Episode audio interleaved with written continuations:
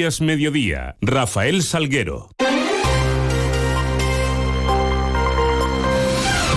Muy buenas tardes, son las 2 menos 20 y 10, son los minutos que tenemos por delante para contarles noticias de Mérida y Comarca a esta hora en este martes 20 de febrero, en donde lo primero que hacemos es mirar a esos cielos que nos acompañan. Lo hacemos con la ayuda de la Agencia Estatal de Meteorología.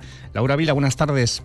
Buenas tardes, últimas 48 horas de estabilidad, hoy con cielo poco nuboso despejado, pero aumentando la nubosidad en el norte. El viento es flojo del este, girando a noroeste y las temperaturas con ligeros cambios todavía quedan cerca de los 20, con 21 en Mérida. Mañana estará poco nuboso, con intervalos de nubes altas y sin descartar algún banco de niebla matinal aislado. Las temperaturas mínimas bajarán ligeramente en los valles y subirán ligeramente en las sierras. Marcarán 4 grados en Badajoz y las máximas sin cambios o en ligero descenso dejarán 21 en Badajoz, 20 en Mérida y 18 en Cáceres. Los cambios llegarán el viernes con un notable descenso de las temperaturas y la cota de nieve hasta los 1.000 metros y con la llegada de precipitaciones. Es una información de la Agencia Estatal de Meteorología. Nueve minutos para menos 10, continuamos.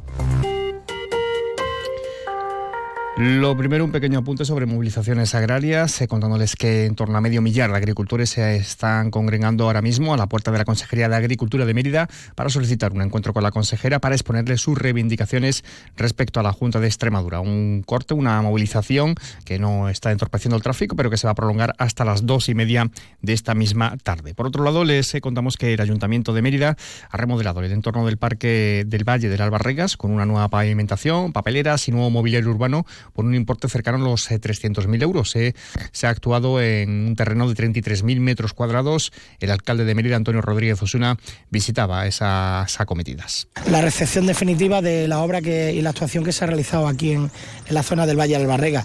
Hablamos concretamente de que se ha renovado todo el pavimento, la pavimentación, aproximadamente 33.000 metros cuadrados de, pavimento, eh, con distintas capas de tierra para no perder fundamentalmente su, hábitat natural eh, hablamos también que esta obra se ha aprovechado para, poner unidades de, mobiliario urbano, más de 170 bancos, 100 papeleras y en concreto también otras 23 papeleras que son eh, unas especiales para, los sedimentos y las deposiciones de los canes, eh, que tienen un sistema distinto de recogida y además están más cerradas. Y lo que se ha hecho en definitiva es seguir complementando todas las actuaciones que hemos venido realizando en los últimos años. Recuerden que pusimos la iluminación para que toda la zona del río tuviera iluminación por la noche y los vecinos y vecinas pudieran disfrutar de este entorno. Además, estas actuaciones se han realizado desde el comienzo del río Albarregas a su paso por la capital hasta su desembocadura en el Guadiana, por lo que algunas barriadas de la ciudad que se han visto afectadas han sido María Auxiliadora, San Juan, la antigua Santa Catalina o Los Milagros. Por otra parte, también el primer edil emeritense avanza que en los próximos días se va a recepcionar y terminar la obra del Valle del Albarregas en el entorno del acueducto de San Lázaro, una actuación en la que se ha instalado también iluminación artística y mobiliario. Asimismo, Rodríguez Osuna reitera que la capital extremeña cuenta con más de un millón de metros cuadrados de zonas verdes en total en todo el término municipal. Se están, se están haciendo y, en, breves días también se recepcionará y terminará la obra de todo lo que es el jardinamiento del, del Albarrega, eh, en el entorno del, eh, de lo que es el Instituto eh, Albarregas y, el propio acueducto, ¿no? que además viene con iluminación artística, que ya está funcionando la iluminación artística. Ahí va a ir una, una zona que son eh, prácticamente otros 5.000 metros cuadrados, no recuerdo cuántas, cuántos metros cuadrados son, os daremos la información en su momento, y también tiene bancos, jardines y nuevos espacios de disfrute de zonas verdes. Mérida ahora mismo tiene, eh, no me canso de repetirlo, casi un millón o más de un millón de metros cuadrados de zonas verdes, en total, en todo el término municipal. Estamos hablando que es tres veces más de lo que recomienda la, Organización Mundial de la Salud.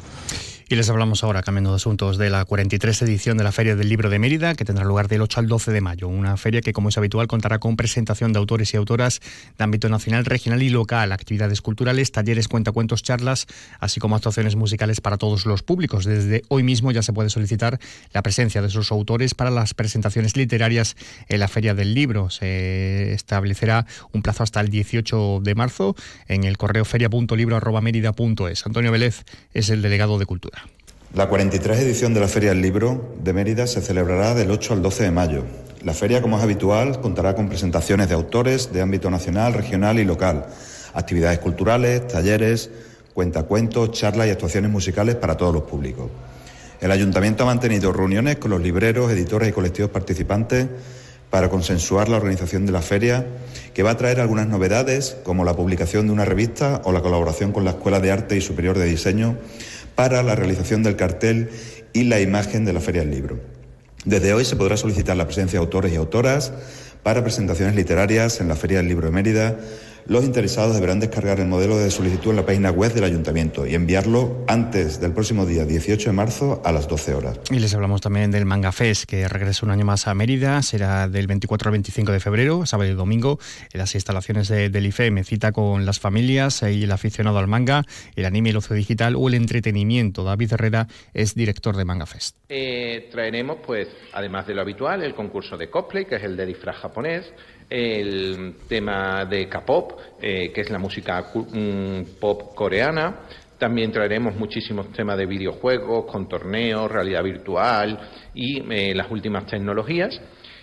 En clave de sucesos les hablamos de una operación contra el tráfico de medicamentos en Domenito. Y es que la Guardia Civil de, esta localidad ha detenido al párroco de, la parroquia del barrio de San Sebastián y a su supuesta pareja por presuntamente traficar con Viagra y otras sustancias. Eh, otras sustancias. Onda Cero Vegas Altas, José María Amador, nuestro compañero, tiene los detalles. Al parecer, los arrestos han tenido lugar en la vivienda que el cura compartía con el otro hombre arrestado, quien supuestamente es su pareja.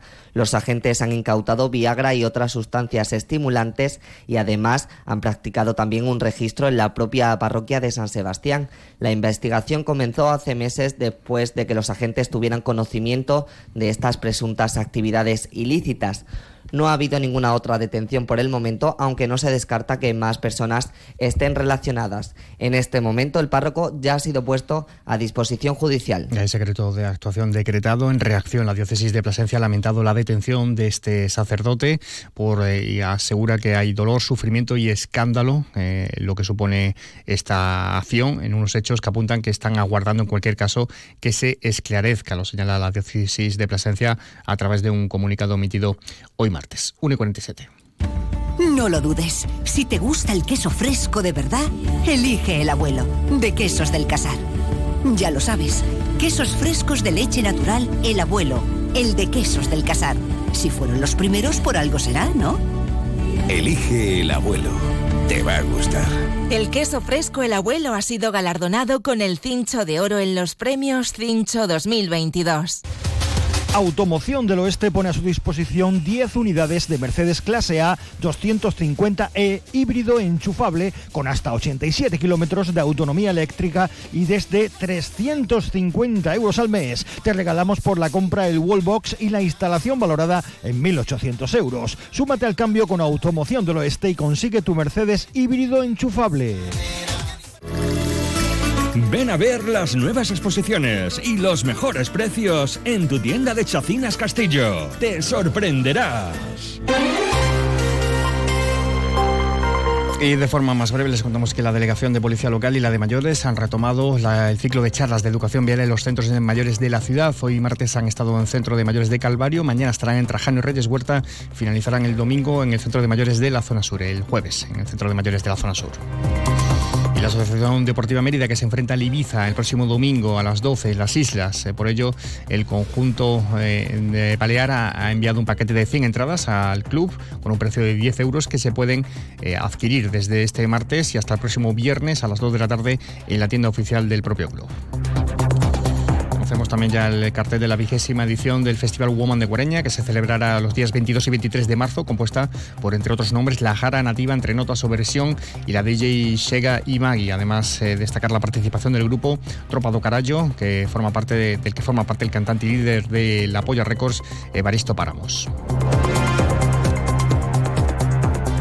También les eh, contamos que el Centro Cultural de la Antigua acoge este próximo sábado a las 7 de la tarde la representación teatral Es o no es crudo el invierno a cargo de Merita Theatrum, basado en una versión de Jesús Manchón de una obra de Kenneth Branagh y el arquitecto Rafael Moneo, que impartirá una conferencia titulada Perfil de Dionisio Hernández Gil. Será mañana miércoles en la Asamblea de Extremadura a partir de las 7 de la tarde pues escasos segundos nos separan de las 2 menos 10. Ya saben que pueden seguir informados a través de nuestra web, también de nuestras redes sociales. Les dejamos ahora con toda la información regional, toda la información de Extremadura. Que pasen un feliz resto del día, un feliz martes.